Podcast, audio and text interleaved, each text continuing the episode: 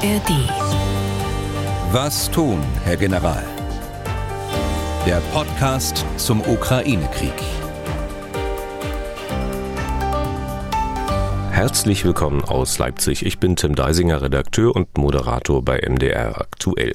Aus Berlin zugeschaltet ist wieder Erhard Bühler, früherer NATO-General. Mit ihm sprechen wir in diesem Podcast über militärische und militärpolitische Entwicklungen in und rund um den Ukraine-Krieg. Herr Bühler. Tage Deisinger.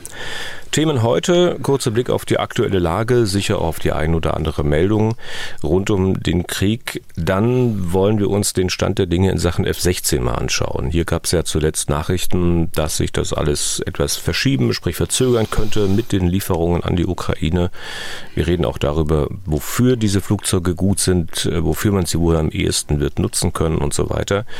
Und es kamen mehrere Mails bei uns an, in denen gefragt wird, was ist denn das mit Saudi-Arabien? Also wieso erlaubt die Bundesrepublik die Lieferung von Iris-T Luft-Luft-Raketen dorthin? Wieso will sich die Bundesrepublik nicht mehr sperren gegen die Lieferung von Eurofightern nach Saudi-Arabien? Auch dazu mehr und wir beantworten natürlich auch weitere Hörerfragen. Aufzeichnungszeit dieser Folge 12. Januar 2024. Es ist jetzt wieder kurz nach 11 Uhr. Das Ganze zu hören wie immer in der App der ARD Audiothek, auf mdr.de und überall da, wo es sonst noch Podcasts gibt. Herr Bühler, wie so oft zu Anfang ein Blick auf die aktuelle Lage. Beginnen wir heute mal mit den russischen Angriffen mit Drohnen, Raketen, Marschflugkörpern und der ukrainischen Bilanz beim Abfangen dieser Flugkörper. Also seit dem letzten großen Angriff mit ballistischen Raketen, mit Marschflugkörpern und Drohnen, das war am 8. Äh, Januar, blieb es vergleichsweise ruhig in den letzten Tagen. Es gab zwar, so wie heute Nacht auch, Luftalarme für einzelne Regionen in der Ukraine, die aber nach einiger Zeit wieder aufgehoben wurden. Aber es reicht eben, die Bevölkerung zu terrorisieren, sie aus dem Schlaf zu holen. Die Luftalarme werden ausgelöst, äh, wenn russische Aktivitäten, also zum Beispiel Start der strategischen Bomber, Vorbereitungen von ballistischen Raketen, Radaraktivitäten äh, auf einen unmittelbar bevorstehenden Angriff hindeuten sollten. Davon unabhängig, also von dieser vergleichsweise ruhigen Lage, äh, hält die Bedrohung der östlichen Regionen mit Kurzstreckenraketen vom Typ S-300, insbesondere im Raum Kharkiv, an. Tja, da hatten wir auch schon öfter mal drüber geredet, äh, dass die Russen halt mit diesen S-300-Raketen, die ja eigentlich dafür vorgesehen sind, äh, vom Boden aus Ziele in der Luft zu bekämpfen, auf die Region und auf die Stadt Kharkiv schießen. Die Russen feuern halt auf Ziele am Boden und sie hatten beim letzten Mal erläutert, dass man gar nicht in der Lage sein kann, auf diese Weise Ziele genau zu treffen, weil ja der Kontakt zur Rakete irgendwann, je näher die dem Boden kommt, abreißt. Der Treffer auf ein Hotel in Kharkiv, der könnte ja seine Ursache genau darin haben, aber es könnte natürlich auch Absicht gewesen sein. Das weiß man nicht genau. Auf jeden Fall äh, hat äh, Russland Kharkiv zweimal in dieser Woche mit äh, Kurzstreckenraketen von diesem Typ S-300 angegriffen. Sie sind äh, abgeschossen worden aus dem Raum äh, Belgorod. Äh, sie haben Wohngebäude getroffen, auch eine, ein Kinderkrankenhaus, das allerdings nicht belegt war. Der zweite Angriff ging in das Stadtzentrum selbst, wiederum mit dem gleichen Raketentyp. Es hat äh, ein Hotel getroffen, in dem 23 Gäste waren, äh, einschließlich auch äh, türkischer Journalisten die dort äh, aus dem Raum Kharkiv berichtet haben.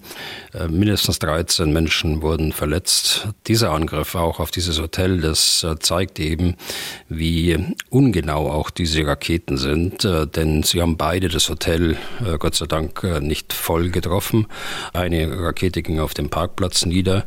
Da sieht man die zerstörten Fahrzeuge auf den Bildern und die andere ist in der Nähe des Gebäudes explodiert und hat große Schäden an der Fassade hervorgerufen abgerufen. Also diese Art von Raketen, die haben im Grunde genommen keinen militärischen Wert und äh, deshalb ist es fast äh, auszuschließen. Die Russen wissen das natürlich auch, dass sie punktgenau auf militärische Ziele äh, getroffen werden. Sie sind ein Terrormittel äh, gegenüber der Bevölkerung und klar darauf gerichtet, den Willen der Bevölkerung auch zu brechen. Und man kann vermuten, dass die ukrainische Luftverteidigung im Raum Kharkiv ähm, nicht die am besten ausgebaute in der Ukraine ist. Also wenn man sich mal anschaut, was dort an russischen Flugkörpern alles nicht abgeschossen werden kann. Also es ist sicher nicht so gut ausgebaut wie im Raum äh, Kiew. Allerdings gegen diese Typen von Raketen ist es auch schwierig. Sie haben so eine kurze Flugzeit aufgrund dieser kurzen Strecke von, von Belgorod äh, Richtung Kharkiv. Das sind ja gerade mal 40 Kilometer vielleicht. Da können die nur sehr schwer abgefangen werden. Man könnte auch vermuten, dass äh, genau damit, also mit der, ich sage jetzt mal, Schwäche in der eigentlichen Verteidigung, die äh, vermehrten ukrainischen Angriffe auf Belgorod zusammenhängen. Also dass man Ziele dort im russischen Kernland nicht nur angreift, weil die Raketen dort stationiert sind, äh, weil überhaupt viel russisches Militär dort ist, das hatten Sie beim letzten Mal auch erläutert, sondern weil man möglicherweise versucht, fehlendes eigenes Verteidigungspotenzial mit Offensivaktionen auszugleichen. Ist der Gedankengang nachvollziehbar? Ja, also ich würde mal so sagen, verteidigen heißt ja nicht, äh, dass die Ukrainer alles über sich ergehen lassen müssen. Und wenn sie die Raketen nicht abschießen können aufgrund der kurzen Flugzeit, dann heißt verteidigen eben auch, dass sie offensiv gegen die Ursachen der ständigen Angriffe vorgehen müssen, um die Ursache, den Ausgangspunkt, äh, die Raketenstellung zu treffen, aus der die Rakete abgeschossen wird. Und äh, genau das passiert im Raum Belgorod und eben auch auf der Krim, das eine ähnliche Basis ist für diese Art von Raketen und bei der Krim zusätzlich auch von Drohnen zur Luftverteidigung mal eine Hörerfrage eingeschoben und zwar von Florian Theermann der herzliche Grüße aus Halle an der Saale schickt und übrigens vermutet hat, dass ich Halle nie erwähnen würde, weil ich Leipziger bin. Naja, es gibt ja durchaus Animositäten zwischen den beiden Nachbarstädten. Aber Herr Thermann, natürlich haben Sie insoweit alles richtig gemacht. Also mich ein bisschen hm, provoziert, sodass ich die Stadthalle natürlich erwähnen muss. Äh, man ist ja in seinen Handlungen durchaus berechenbar, in gewissem Maße zumindest. Ja, und warum auch nicht? Wir haben ja viele Jahre in Halle gearbeitet und von dort aus gesendet. Ähm, das nur nebenbei. Die Frage von Herrn Thermann äh, bezieht sich, wie gesagt, auf die Waffen, die zur Luftverteidigung eingesetzt werden. Ich lese kurz vor. Wie lange halten solche Systeme, Klammern Patriot, IRIS-T, SLM eigentlich durch? Der Verschleiß durch das dauernde Abschießen von Raketen sowie durch den dauernden Lagewechsel muss doch immens sein. Und neue Systeme sind nicht wirklich in Sicht. Beziehungsweise man kann wegen der Größe des Landes auf die alten Geräte nicht verzichten. Gibt es eine Wartung vor Ort, ein Austausch von wesentlichen Ersatzteilen vorhanden, ist er wegen der dauernden Luftangriffe nicht wirklich möglich. Wie lange halten die Geräte und damit die Luftabwehr der Ukraine noch durch?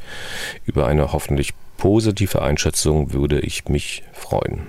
Mhm. Das, wie gesagt, die Frage von ähm, Herrn Thermann, Florian Thermann aus mhm. Halle an der Saale.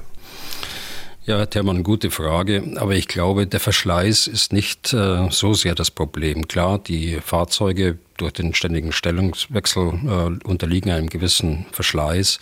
Aber es ist ja nicht so, dass äh, wie bei einem Rohr, bei der Rohrartillerie, die Raketen irgendeinen Verschleiß an dem Fahrzeug verursachen. Also das ist, glaube ich, nicht das Problem. Das Problem ist eher der Nachschub äh, an diesen äh, Raketen, die bei Patriot ja in einem äh, Raketenbehälter regelrecht geliefert werden. Und der Nachschub auch an IRIS-T, SLM-Raketen, da beklagt sich auch die Ukraine, aber es wird da, glaube ich, alles getan, auch von deutscher Seite. Deutschland hat ja die Führungsrolle übernommen bei der Luftverteidigung, dass jeder notwendige Nachschub auch beschafft wird. Das betrifft äh, die Patriot-Raketen, das betrifft aber auch IRIS-T SLM. Und äh, ich meine auch, äh, dass noch zwei Systeme jetzt in Arbeit sind hier in Deutschland und dann geliefert werden.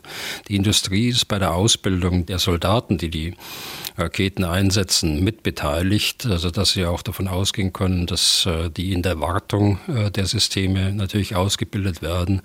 Und es wird auch äh, Industrieunterstützung geben hinsichtlich von Ersatzteilen und hinsichtlich auch ähm, eines Rates, wie man bestimmte Schäden beheben kann.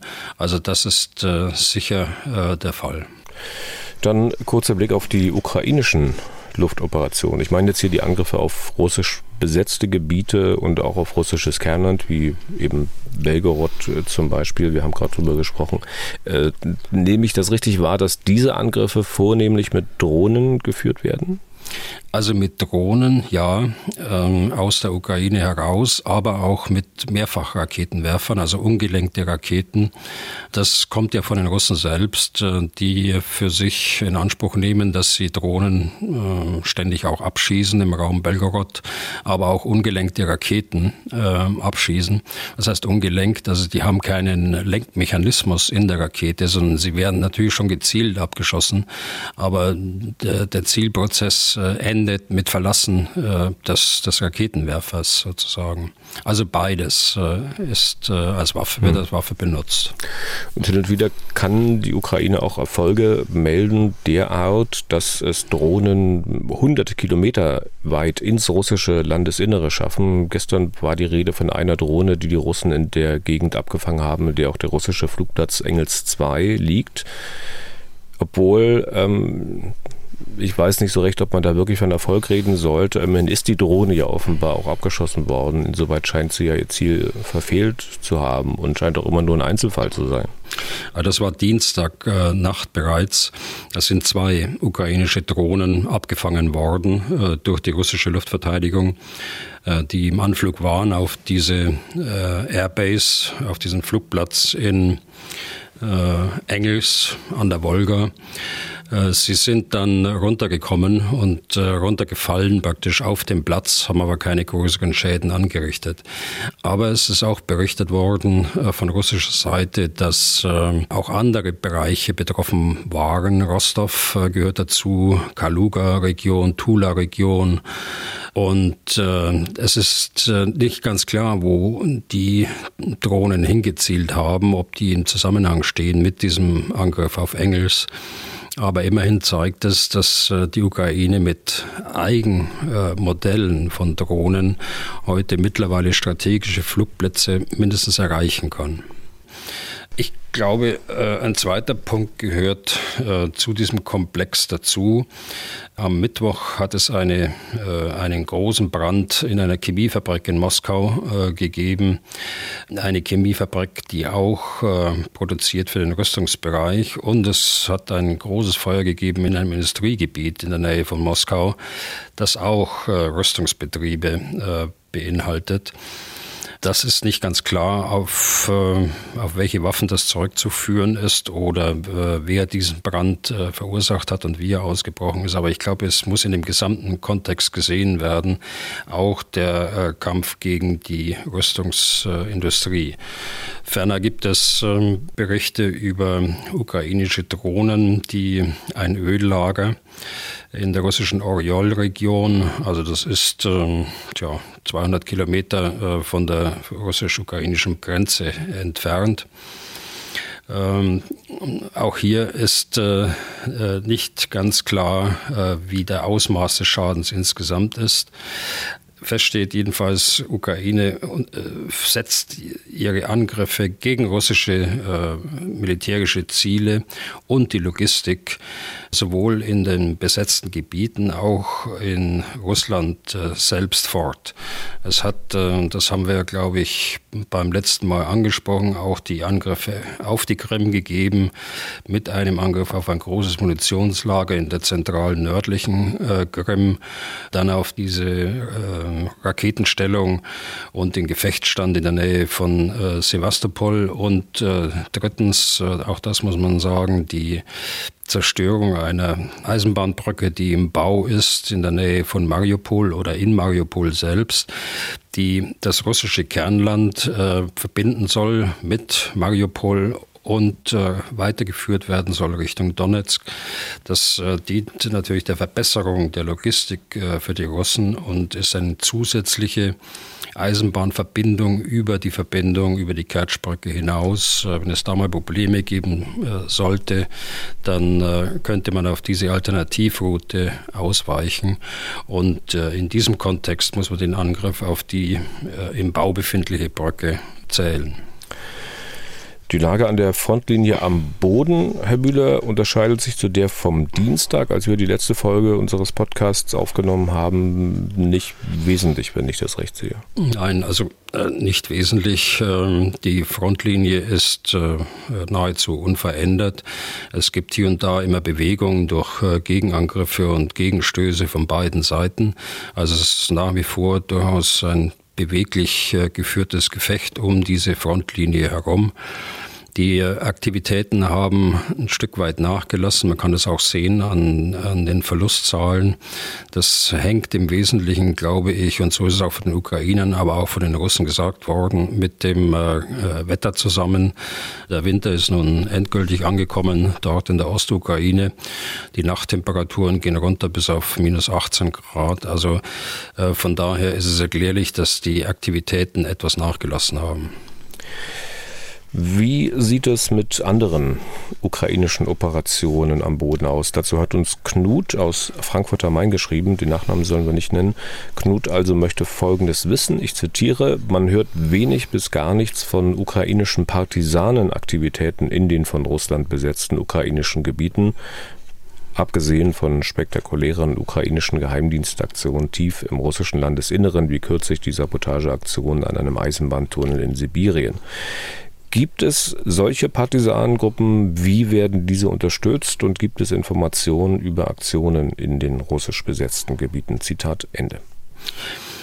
Da gibt es naturgemäß äh, nur wenig Informationen von äh, ukrainischer Seite äh, kaum, aber auch von russischer Seite kaum. Regionen, in denen immer wieder von Partisanenaktivitäten gesprochen wird, sind die besetzten Gebiete im Bereich Melitopol. Das ist einer der Schwerpunkte. Dann um die Großstädte herum, Donetsk beispielsweise, und dann natürlich die Krim. Hier in diesen Bereichen, die ich gerade erwähnt habe, hat es in diesem Krieg äh, immer wieder Anschläge auf leitende Angehörige der russischen Besatzungsbehörden gegeben. Ein wesentlicher Beitrag der Partisanen dürfte aber im Bereich äh, der Informationsgewinnung, der Aufklärung also liegen. Und man kann davon ausgehen, dass bei diesen äh, Schlägen in der Tiefe des Raums, also weit hinter den russischen Frontlinien, immer auch äh, Informanten äh, mit beteiligt sind, äh, die letztlich für die Zielaufklärung äh, verantwortlich sind und hinterher auch, was genauso wichtig ist, äh, für die Beurteilung des Schadens, der dabei entstanden ist. Dann hat Knut auch noch eine Anschlussfrage ähnliches Thema. Ähm, Zitat, wie sieht es in den NATO-Staaten mit sogenannten Stay-Behind-Organisationen aus, also Gruppen, die darauf vorbereitet sind, im Falle eines russischen Angriffs und einer möglichen Besetzung von NATO-Gebiet durch russische Truppen hinter der Front zu agieren?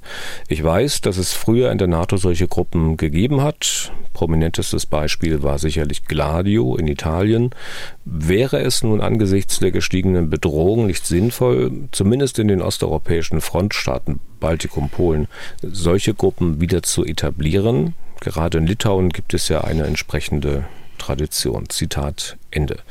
Knut erwähnt hier als äh, Beispiel die, für die Tradition die Waldbrüder, die aber halt nicht nur Litauer waren. Die Bewegung, die gab es auch in Estland und Lettland. Äh, man kämpfte mhm. gegen die Sowjetunion, wollte Unabhängigkeit wiederherstellen.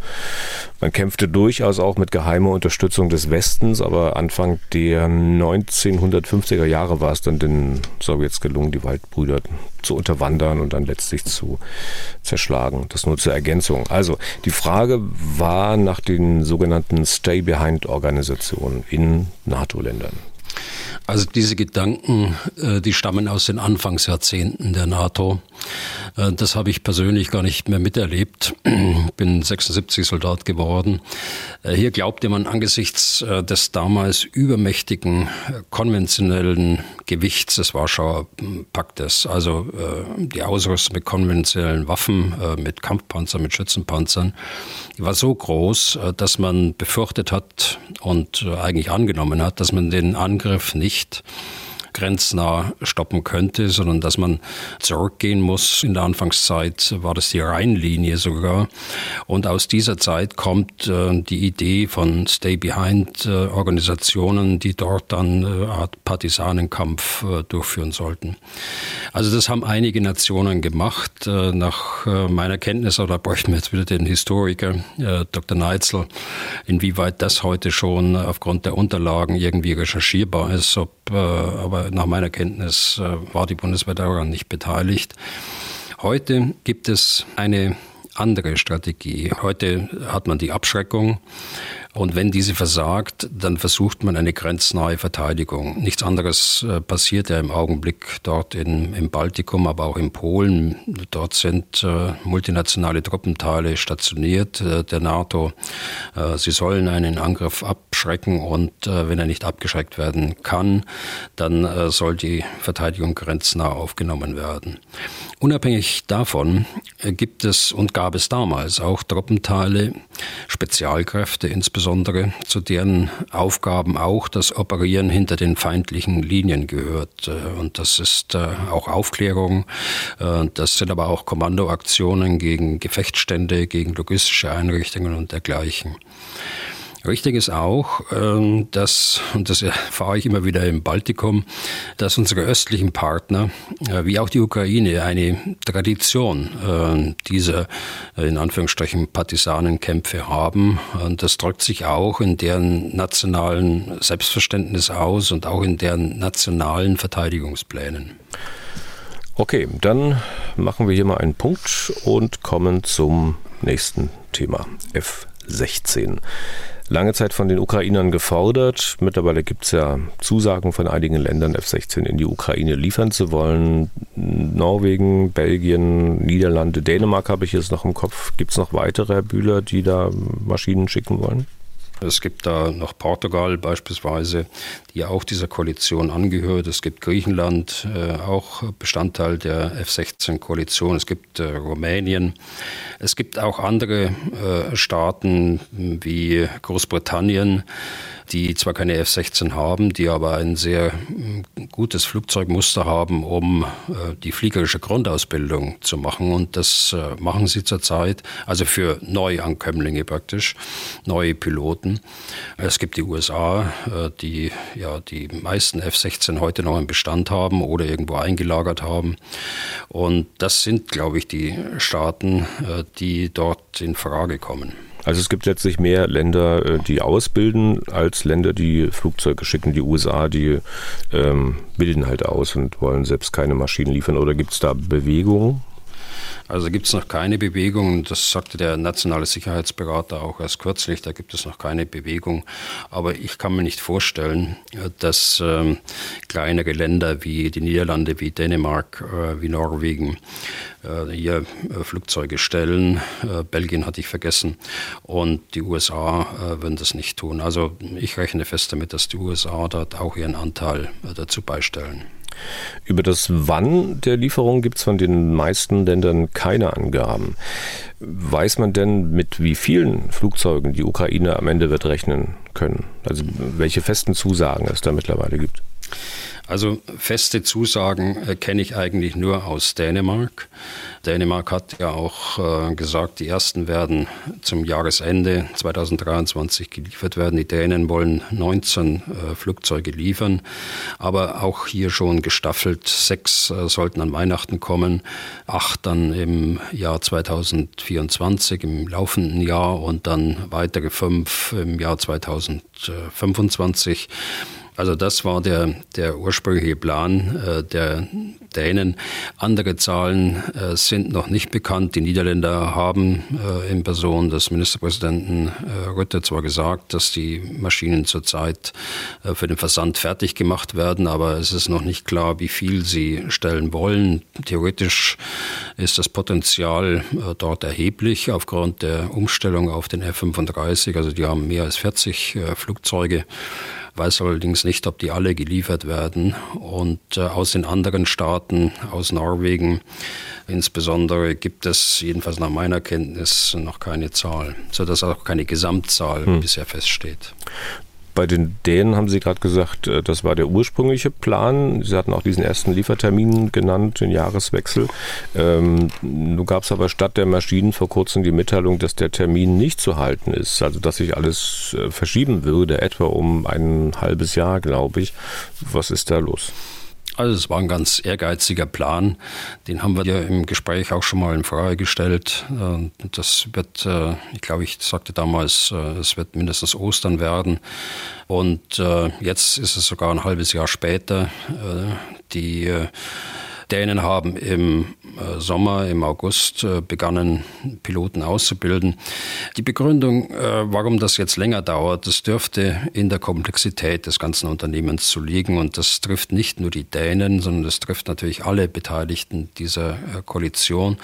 Und das beginnt eben erstmal bei der, bei der fliegerischen Grundausbildung für neue Piloten. Wenn die Ukraine, was sie auch getan haben, neue Piloten schicken, die erstmal das Fliegen selbst lernen müssen und auf diesen Schulungsmaschinen in Großbritannien dann die fliegerische Ausbildung an der F-16 selbst, äh, die taktische Ausbildung, äh, die Ausbildung des Bodenpersonals für die Wartung, äh, ein Aufstellen eines Instandsetzungskonzepts unter Einbeziehung der Industrie. Hier stellt sich dann auch die Frage des Wo, wo wird es sein? Dann stellt sich die Frage nach den Waffen. Ohne Waffen kann man die F-16 schwer einsetzen. Also die Waffen, insbesondere die Waffen mit großer Reichweite, Abstandswaffen also für die Bereiche Luft-Luft und auch äh, Luft-Boden. Dann stellt sich äh, die Frage der Auswahl und auch der Vorbereitung der Flugplätze in der Ukraine. Dann stellt sich die Frage äh, des Transports. Also das sind so meine Stichpunkte, um zu beschreiben, wie komplex das ist. Und das ist sicher nicht vergleichbar mit, mit dem Thema Kampfpanzer oder Schützenpanzer. Mhm. Okay, dann versuchen wir mal ein bisschen näher in diese Komplexität einzusteigen. Vielleicht gehen wir das Thema einfach mal Schritt für Schritt durch und äh, fangen ganz vorn an. Herr Bühler, ist Ihnen denn bekannt, über wie viele Kampfflugzeuge die Ukraine derzeit eigentlich noch verfügt? Also es sind nur Abschätzungen, die man jetzt da machen kann aufgrund der Zahlen, die, die zur Verfügung stehen, äh, beispielsweise durch das äh, IISS, ähm, das Institut für strategische Studien, die regelmäßig Bestandszahlen ähm, gibt. Äh, dann natürlich die, die Datenbank, die die Verluste äh, aufzählt, das ist die OREX-Datenbank. Und daraus kann man dann ausgehend vom Anfangsbestand ungefähr ausrechnen, wie viele Flugzeuge da sind. Die Ukraine hatte zu Beginn des Krieges äh, ca. 120 Kampfflugzeuge. Sie ist äh, verstärkt worden, die ukrainische äh, Luftwaffe, durch Maschinen aus Polen und der Slowakei im Zuge von, von Ringtauschen. Das waren knapp 30 äh, MiG-29, die dort von Polen und der Slowakei geliefert worden sind. Die polnischen waren ursprünglich mal NVA-Maschinen. Also kann ungefähr sagen, die Summe der Kampfflugzeuge nicht der Transportflugzeuge, nur reine Kampfflugzeuge, ist ungefähr 150. Und wenn man dem gegenüberstellt äh, die Verluste, die ja nachgewiesen sind, äh, dann liegen die bei äh, circa 70 genauer gesagt 71, äh, gibt die Oryx Datenbank heute her. Das heißt, wir haben knapp äh, 50 Prozent äh, Verluste in der Ukraine in diesen zwei Jahren Krieg. Und äh, wenn ich das als Grundlage nehme dann und äh, abschätze, dass höchstens ein Drittel operationell einsatzfähig ist, andere in der Wartung sind, dann kommen da unterm Strich äh, 20 bis 30 Maschinen raus, die tatsächlich operationell sind, einsatzfähig sind. Man muss ja wissen, die äh, für eine Flugstunde muss man beim Flug Flugzeug 15 äh, bis 20 Stunden Wartungszeit einrechnen und deshalb alleine schon kommen eine wesentlich geringere Verfügbarkeit von Maschinen äh, heraus, als der tatsächliche Buchbestand ist. Das ist äh, im Frieden so, bei der Bundeswehr, das ist aber auch in der Ukraine natürlich so. An welchen Punkten kann man denn festmachen und sehen, dass es für die Ukraine, für diesen Krieg zu wenige Flugzeuge sind, die man hat? Ja, also erstmal an der, an der Größe des Landes. Äh, die Ukraine doppelt so groß wie die Bundesrepublik Deutschland. Äh, und äh, wenn das stimmt, was ich gerade so äh, abgeschätzt habe, 20 äh, bis 30 Flugzeuge, dann ist das natürlich völlig unzureichend für so ein großes Land. Der zweite Aspekt ist, äh, dass die Russen nahezu ungehindert äh, bis auf 30, 40 äh, Kilometer an die Front heranfliegen können, um ihre Gleitbomben aus einigermaßen sicherer Entfernung einzusetzen.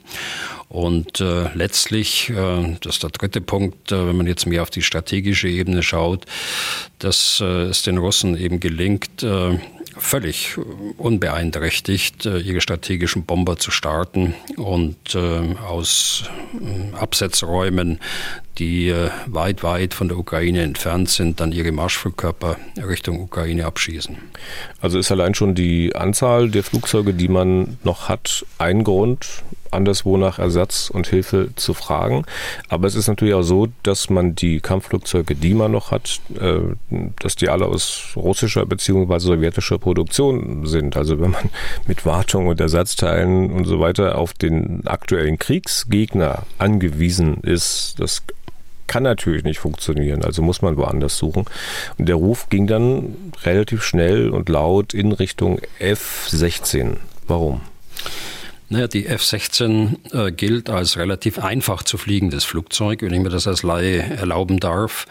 Es ist in großen Stückzahlen vorhanden auf der Welt. Äh, über 2000 Maschinen gibt es. Äh, viele NATO-Partner äh, fliegen sie. Einige NATO-Partner werden sie in Kürze äh, auswechseln gegen die F-35. Insofern ist die Chance hier, ein noch modernes Flugzeug äh, zu bekommen, für das genügend Ersatzteile zur Verfügung steht und das in der Summe äh, so stark noch vertreten ist auf dieser Welt, dass ein Anteil durchaus in die Ukraine gehen könnte. Man kann davon ausgehen, dass wenn es so viele Maschinen gibt auf der Welt, natürlich auch entsprechend viel an Bewaffnung, Raketen, Bomben Exakt. vorhanden ist. Also Bewaffnung, die man dann auch bei vielen anfragen kann. Genau so ist es, ja. ja. Es ist allerdings auch sehr unterschiedliche Bewaffnung, die da vorhanden ist. Also ebenso ist ja eine F-16 nicht wie die andere. Es gibt ja schon verschiedene Typen, verschiedene Versionen. Ähm, das macht dann äh, für die Befähigung, das Flugzeug zu fliegen, erstmal keinen Unterschied. Ja, fürs Fliegen wahrscheinlich nicht, aber natürlich für den Waffeneinsatz, wenn ich unterschiedliche Waffen habe. Äh, aber auch wenn ich bestimmte Fähigkeiten noch äh, im elektromagnetischen Spektrum habe im Flugzeug, das muss natürlich auch alles beherrscht werden. Und insofern ist es richtig, dass Sie darauf hinweisen, dass es gibt verschiedene Versionen, aber es gibt natürlich ein, ein Grundmuster, auf dem man dann aufbauen kann und äh, quasi modulartig die Ausbildung gestalten kann mhm. und die zusätzlichen Fähigkeiten auch selbst noch ausbilden kann. Aber es ist sicher ein Unterschied von einem Flugzeugtypen auf einen anderen umzusteigen, also von einem Tornado auf eine F-35, wie es ja in der Bundeswehr bevorsteht, oder bei den Niederländern von einer F-16 auf eine F-35. Was macht das denn so schwierig? Also die meisten von uns sind ja keine Piloten, ich glaube sie auch nicht. Man kennt im Grunde ja nur den Umstieg beim Pkw. Ne? Also wenn einer jahrelang Volkswagen fährt und dann auf einen Japaner umsteigt, das ist schon ein Unterschied, aber sehr schnell machbar. Vier Räder, Lenkrad, Gasbremse, Motor oder mehr oder weniger alles gleich. Beim Flugzeug äh, Triebwerk, Flügel, Leitwerke, Steuerknüppel, ja auch gleich. Was macht denn den Umstieg bei Flugzeugen so anders? Also da sprechen jetzt zwei Laien miteinander, Herr Deisinger, ne? das muss man, muss man vorausschritten. Aber ich meine, äh, so wie Sie es eingeführt haben, ist es natürlich richtig. Ich meine, ich möchte es mal am, am Ergebnis messen. Mir sagen ähm, Experten, die auch so eine Umstellung schon mal hinter sich hatten, dass man drei bis vier Monate unter diesen Bedingungen, also äh, Konzentration auf diese Aufgabe, dass man dann drei bis vier Monate braucht, um das äh, Flugzeug äh, zu beherrschen, wenn man andere Flugzeuge vorher schon beherrscht hat. Und das ist ja nochmal was anderes, wenn man von einer MiG oder von einer Sukhoi auf eine F-16 oder ein anderes westliches äh, Flugzeug umsteigt. Na, das ist ja dann, da kommen da wahrscheinlich noch ein paar Wochen oder Monate drauf oben. Das äh, kommt dazu. Da kommen die, die Kommunikationseinrichtungen, die auf dieser Maschine sind, äh, die dürften anders sein. Oder muss die äh, Kommunikationseinrichtungen umstellen, damit sie, das Modell auch kompatibel ist mit dem, was noch vorhanden ist in der Ukraine. Also auch das ist ein zusätzlicher Punkt, den könnte ich an meine Liste, die ich eingangs erwähnt habe, noch mit anfügen. Ja. Zu dieser Eingangsliste vielleicht nochmal kurz nachgefragt. Wir haben ja gelernt, dass zu einem solchen Waffensystem auch immer Logistik gehört. Das hatten Sie angedeutet. Die muss auch funktionieren und laufen. Wenn es nicht so recht funktioniert, dann läuft es halt, wie vor kurzem besprochen, wie bei den westlichen Panzern. Heißt äh, zum Beispiel, dass ja nicht nur Piloten ausgebildet werden müssen, sondern auch Leute, die die Maschinen warten, im Zweifel auch reparieren können. Und äh, vieles mehr muss bedacht und organisiert werden. Vielleicht können Sie mal ein bisschen äh, ähm, konkreter noch skizzieren, wie groß denn der Aufwand ist, der da noch hinten dran hängt. Naja, man sieht das an den Zahlen, die ich gerade genannt habe, dass auf eine äh, Flugstunde äh, 15 bis 20 Stunden Wartung äh, kommen in der Regel.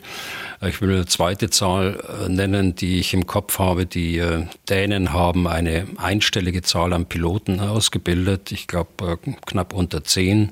Sie hatten aber insgesamt ein Kontingent von 40, 45 Personen dort, die dann in, der, in den Bodendiensten, sowohl in der Waffentechnik wie auch in der, in der fliegerischen Technik dann ausgebildet worden sind. Also man darf das nicht unterschätzen. Das Leben des Piloten hängt ja davon ab, dass die Wartungscrew richtig arbeitet und äh, alleine die Zahlen, die ich gerade genannt habe, äh, verdeutlicht die, die Bedeutung auch äh, dieser Frage der Wartung. Okay, also mal angenommen jetzt, irgendwann ist der Zeitpunkt da, an dem F-16 in der Ukraine sind, äh, Piloten ausgebildet sind, auch vorhanden sind, äh, Logistik ist auch da. Wofür setzt man die F-16 denn nun genau ein? Also die F-16 kann äh, im Luftangriff eingesetzt werden, also zum Beispiel auf militärische Einrichtungen in den besetzten Gebieten auf der Krim. Sie können sie einsetzen in ihrer Rolle in der Luftverteidigung gegen russische Kampfflugzeuge, die über den besetzten Gebieten operieren, aber auch gegen anfliegende Marschflugkörper, die mit geringerer Geschwindigkeit operieren. Äh, Sie können in dieser Rolle die bodengebundene Luftverteidigung ergänzen, aber nicht ersetzen. Sie können flexibel Schwerpunkte in der Luftverteidigung bilden mit ihren Flugzeugen zusätzlich äh, zu der bodengebundenen äh, Luftverteidigung, also den Flugabwehrraketen.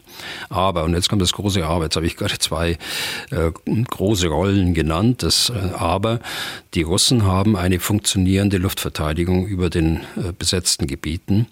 Äh, sie haben auch Kampfflugzeuge mit weitreichenden Radargeräten und weitreichenden Luft-Luft-Raketen, so dass die Ukraine nicht äh, einfach so über den besetzten Gebieten operieren können.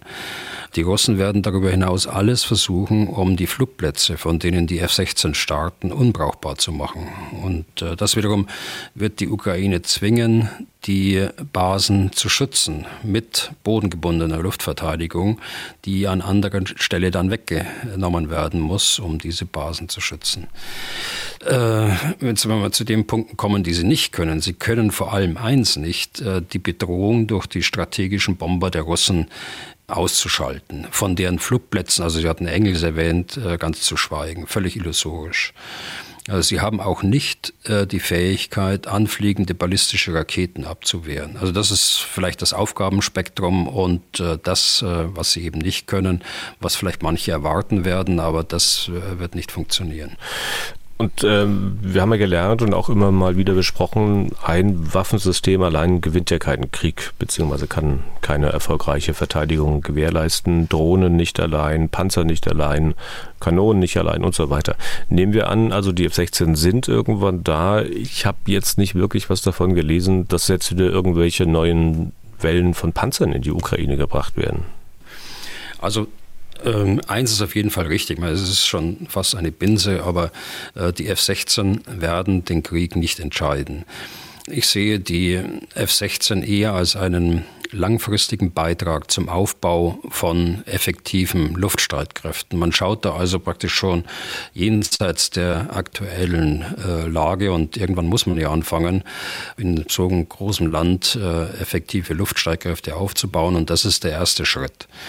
Zweitens, äh, jetzt bin ich beim kurzfristigen Horizont, Sie können äh, einen Beitrag leisten, die Russen zu hindern, quasi ungefährdet ihre Kampfbomber einzusetzen über den besetzten Gebieten.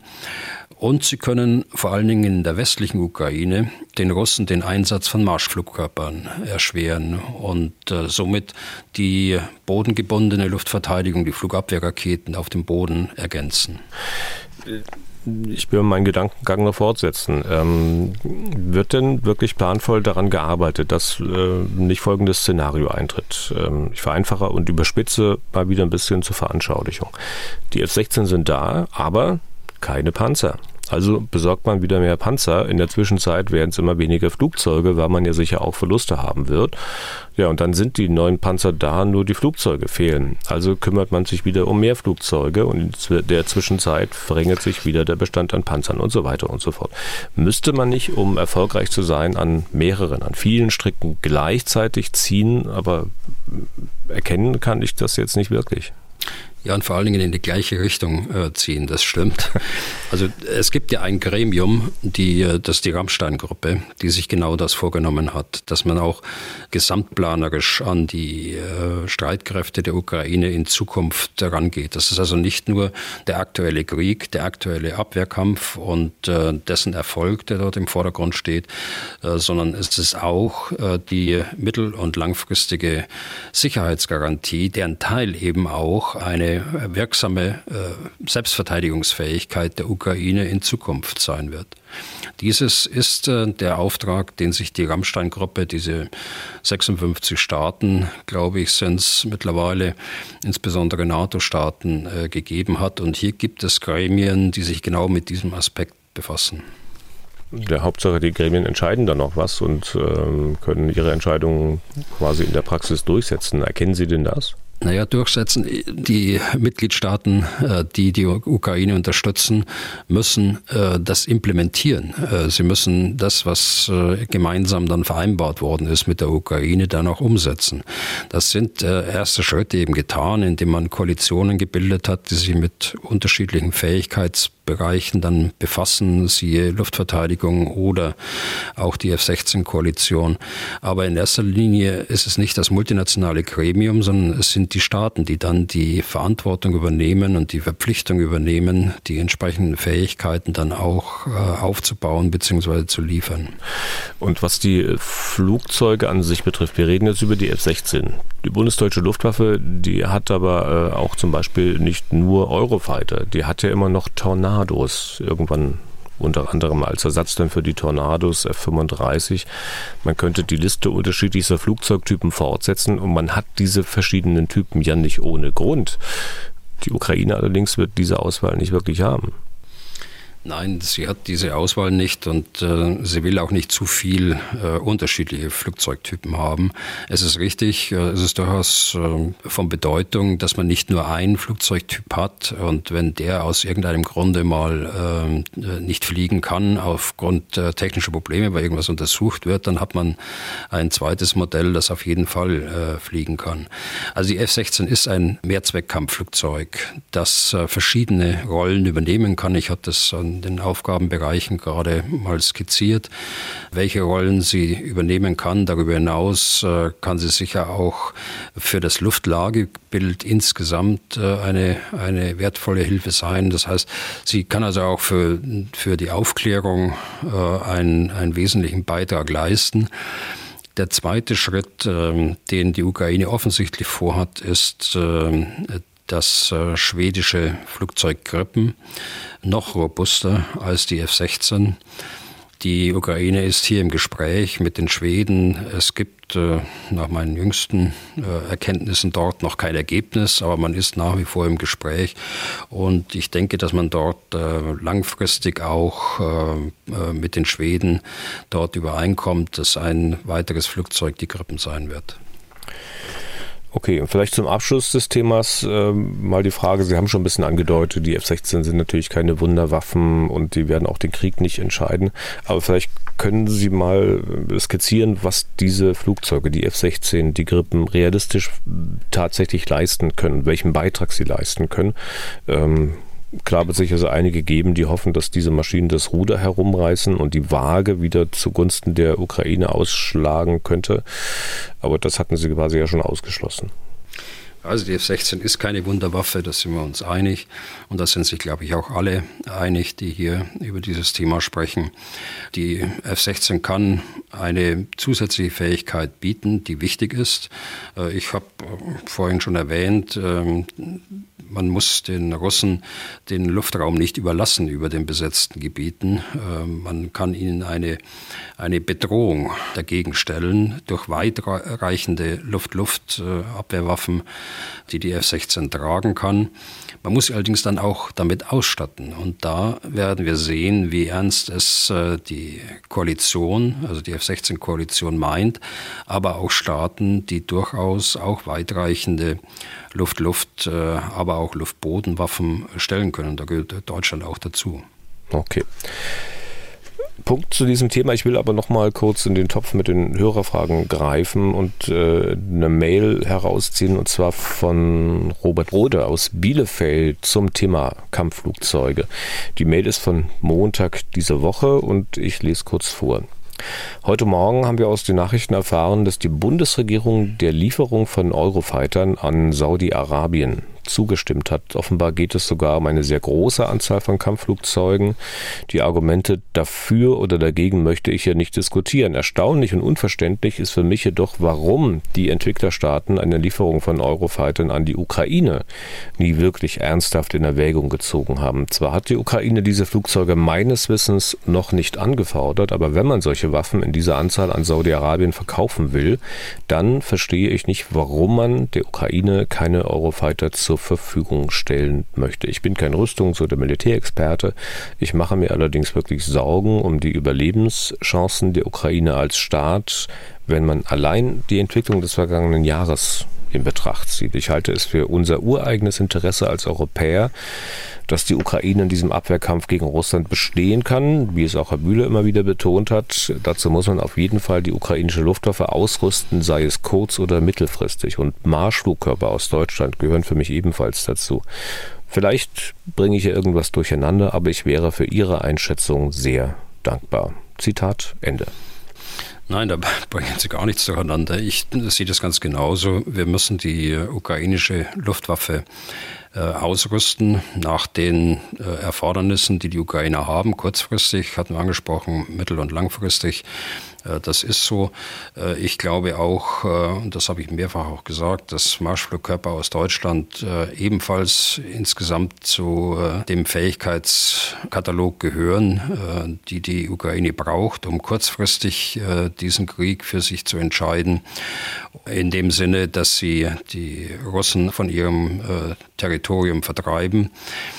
Der Eurofighter ist eine andere Hausnummer als äh, die F-16 hinsichtlich der Komplexität, äh, hinsichtlich der Technologie, hinsichtlich der Wartung, verschiedenste Aspekte. Äh, deshalb konzentrieren sich die Ukrainer ja auf die F-16, äh, das diesen ersten Schritt zu einem westlichen Flugzeugsystem deutlich vereinfacht. Im zweiten Schritt untersuchen sie die, die schwedische Krippen. Dass es dann zu einem späteren Zeitpunkt sollten sie erfolgreich sein äh, mit ihrem Abwehrkampf, dass es zu einem späteren Zeitpunkt die Möglichkeit äh, eines, eines weiteren Kampfflugzeugs äh, ins Auge fasst. Das ist wahrscheinlich, äh, aber das, glaube ich, liegt jetzt äh, nicht auf dem Tisch. Okay. Ähm, Herr Rode, der Fragesteller von gerade eben, der wollte ja, das haben wir gehört, die Argumente äh, für oder wider eine Lieferung von Eurofightern an Saudi-Arabien nicht diskutieren. Ähm, ich habe schon ein bisschen und dafür muss ich den Kreis natürlich ein bisschen größer ziehen und um die Iris-T-Raketen erweitern, die Saudi-Arabien auch bekommen soll. Die Zustimmung hat der Bundessicherheitsrat wohl auch erteilt und dazu äh, mal die Frage von Johannes Auch aus Vaihingen. Äh, Zitat, könnten Sie bitte erläutern, warum Deutschland bzw. der Bundessicherheitsrat die Lieferung von 150 Iris-T-Lenkflugkörpern an Saudi-Arabien genehmigt, während diese in der Ukraine noch wesentlich besser aufgehoben wären und dort viel dringender benötigt würden. Gibt es hier politische Interessen gegenüber Saudi-Arabien, welche ich übersehe? Es handelt sich dabei zwar augenscheinlich um die luftgestützte Variante, aber ist diese nicht zumindest schnell für den Bodenlufteinsatz umrüstbar. Zitat Ende. Das sind ja nun im Grunde drei Fragen. Ich fange mal an, Herr Bühler, bei besser aufgehoben in der Ukraine und dringender benötigt. Auch diese Raketen müsste man ja an das Flugzeug anpassen, das sie tragen soll. Also ich weiß nicht, ob das schneller ginge als beim Taurus, aber getan wurde dafür offensichtlich auch noch nichts. Also die Anpassung ist in diesem Fall kein Problem. Die Iris-T, also die Luft-Luft-Variante, äh, ist die Standardbewaffnung des Eurofighters und äh, anderer Flugzeuge in der westlichen Welt. Und äh, sie ist deshalb bereits voll integriert in die F-16 auch. In der Frage des Taurus sind wir äh, wieder bei der F-16. Die Integration dürfte bei den F-16 schneller äh, gehen als bei den ehemals sowjetischen Modellen wie der Su-24, die die äh, britischen Storm Shadow und die französischen Scalp äh, transportieren. Hier hat es mehrere Monate gedauert. Das dürfte bei einem äh, westlichen Flugzeugmuster wie der F-16 schneller gehen. Eine andere der drei Fragen von Johannes auch äh, Umrüstung der luftgestützten auf die bodengestützte Variante der Iris T. Ginge das überhaupt und auch schnell? Also Iris-T ist das Luft-Luft-Modell. Ähm, wir haben der Ukraine geliefert das bodengebundene System Iris-T SLM. SLM deutet auf äh, mittlere Reichweite hin, also circa 40 Kilometer. Und es gibt, und auch das ist geliefert worden von Deutschland, ein Iris-T SLS, äh, kurze Reichweite, 25 Kilometer Reichweite nur. Und äh, mit diesem Raketenwerfer, mit dem letztgenannten, kann auch die Luft-Luft-Variante verschossen werden. Also es muss hier nichts umgerüstet werden, sondern es geht auch mit diesem Werfer. Insgesamt, äh, glaube ich, ähm, ist das äh, eher eine Frage der Produktionskapazitäten als eine Frage der Umrüstung. Äh, die Iris-T der verschiedenen Typen, also die Luft-Luft-Variante und die Variante mit mittlerer Reichweite, die liegen ja nicht auf Lager, sondern die werden auf Bestellung vom Hersteller von Deal produziert. Und da besteht ein gewisses Konkurrenzverhältnis, dass eben beide Seiten nun ja ausgestattet werden werden mit der Flugabwehrrakete. Mhm. Und äh, der dritte Punkt in der Frage von Johannes auch, äh, die Lieferung an Saudi-Arabien überhaupt. Äh, hier will ich mal den Bundeswirtschaftsminister zitieren, also Herrn Habeck, der hat gesagt, Zitat jetzt, wir schauen bei allen Entscheidungen auf zwei Dinge. Erstens, ob andere Partner, etwa die Ukraine, nicht einen notwendigeren Bedarf haben. Und zweitens, ob diese Waffen in einer komplizierter gewordenen Welt zum Schutz zur Deeskalation beziehungsweise zur Stabilität beitragen können. Zitat Ende. Ähm, hier versteckt er sich ein bisschen hinter der Formulierung von einer komplizierter gewordenen Welt, um vielleicht nicht wirklich eine Antwort geben zu müssen. Äh, Herr Bühler, haben Sie denn eine? Warum erlaubt Deutschland überhaupt die Lieferung an Saudi-Arabien? Also ich würde das so übersetzen, weil Saudi-Arabien in dem Gaza-Krieg eine wichtige Rolle spielt, um den Flächenbrand im Nahen Osten zu verhindern. Also all die Versuche einzudämmen, die jetzt äh, mit Unterstützung des Iran unternommen werden, damit genau das geschieht. Und äh, die äh, Hebel, die der Iran dort in Bewegung setzt, die kommen über die Hisbollah und die kommen eben auch über die Houthi-Rebellen im Jemen.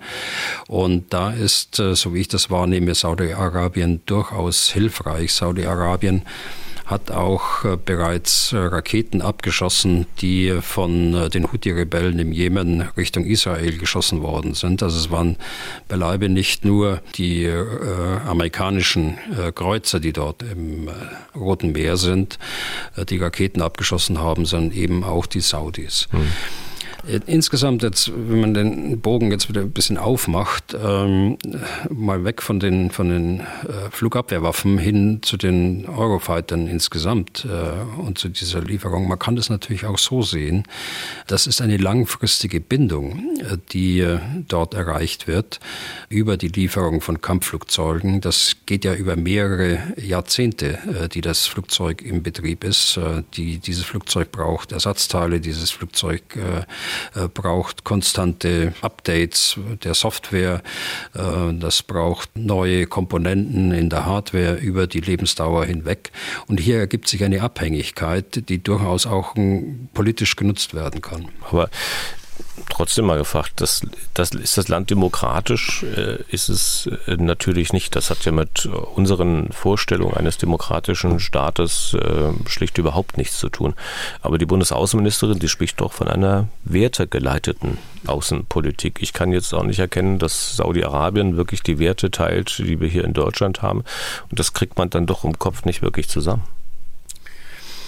Also die wertegeleitete Außenpolitik, äh, die ist ja bereits von der Realität eingeholt worden. Insbesondere wenn ich an das Dogma denke, keine Waffen in Kriegs- und Konfliktgebiete zu liefern. Das ist ja äh, binnen weniger Tage nach Angriffsbeginn durch Putin auf die Ukraine dann auch abgeräumt worden.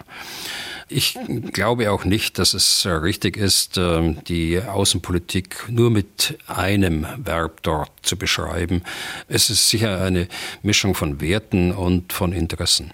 Und manch Ukrainer wird sich vielleicht auch die Augen reiben. Sie hatten den Kreis ein bisschen mehr aufgemacht in Sachen Eurofighter. Äh, man will, dass die Ukraine in die Europäische Union kommt. Man postuliert, dass die Ukraine unsere demokratischen Werte verteidigen würde. Und dann bekommt ausgerechnet Saudi-Arabien vielleicht auch noch weitere Eurofighter. Die haben ja schon 70 und äh, die Ukraine aber bislang keine Zusage in Sachen Taurus. Irgendwie geht das auch nicht zusammen. Ja, da ist ein Konkurrenzverhältnis äh, da, gar keine Frage. Das äh, zeigt sich vielleicht jetzt hier bei dem Eurofighter äh, deutlich, aber das gibt es ja in anderer Beziehung auch. Wenn Sie in die Diskussion reinschauen nach Amerika, und äh, die äh, finanzielle Unterstützung äh, beider Kriegsschauplätze, Gaza-Krieg und Ukraine-Krieg. Also gibt es sicher Konkurrenz, aber das eine darf das andere nicht ausschließen. Und ich glaube, dass die Ukrainer dort auch Verständnis haben. Ich glaube, wir müssen sehen, dass gerade was jetzt im Roten Meer passiert und gerade auch vor dem Hintergrund, dass die Koalition dort die Abschusseinrichtungen der der Houthis ins Visier genommen haben letzte Nacht. Wir müssen sehen, dass äh, wir im Wesentlichen von diesem Seeweg abhängen hier in Europa. Ich weiß nicht, ob Sie es gehört haben, äh, das Tesla-Werk hier bei äh, Berlin muss äh, jetzt die Produktion runterfahren und wird sie planmäßig erst im Februar wieder aufnehmen können, weil die Lieferketten das nicht hergeben und auf lange Sicht wird es nicht nur Tesla betreffen, sondern auch äh, die äh, europäische Wirtschaft insgesamt. Es mussten ja, wenn ich das richtig heute Morgen gelesen habe, 2000 Schiffe bereits umgeleitet werden um Afrika herum und konnten den, den Suezkanal äh, nicht benutzen. Es sind äh, äh, zwei Dutzend äh, zivile Schiffe angegriffen worden durch Drohnen und Raketen.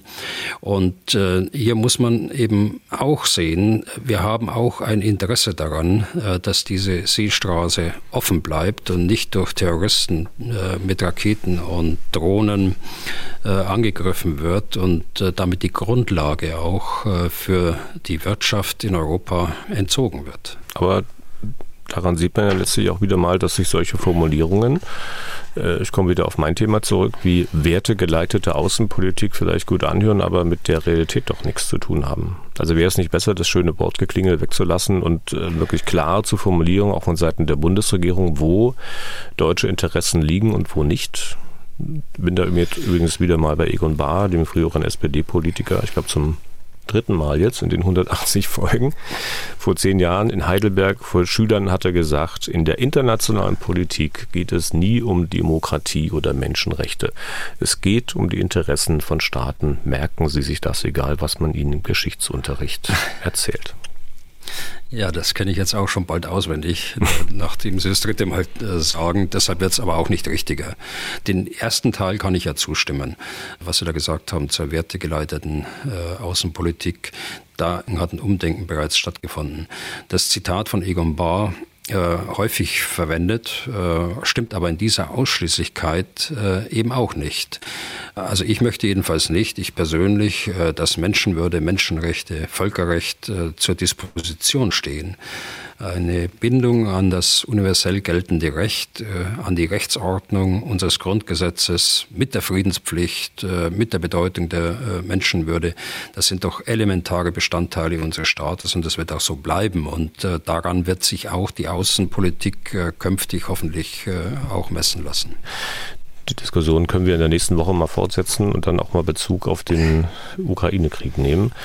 Ähm, ja. Machen wir einen Punkt an der Stelle, Herr Bühler. Ähm, mhm. mal, nehmen wir uns vielleicht noch Zeit für ein paar Hörermails. Äh, Bernardo Trier aus Köln, folgende Frage.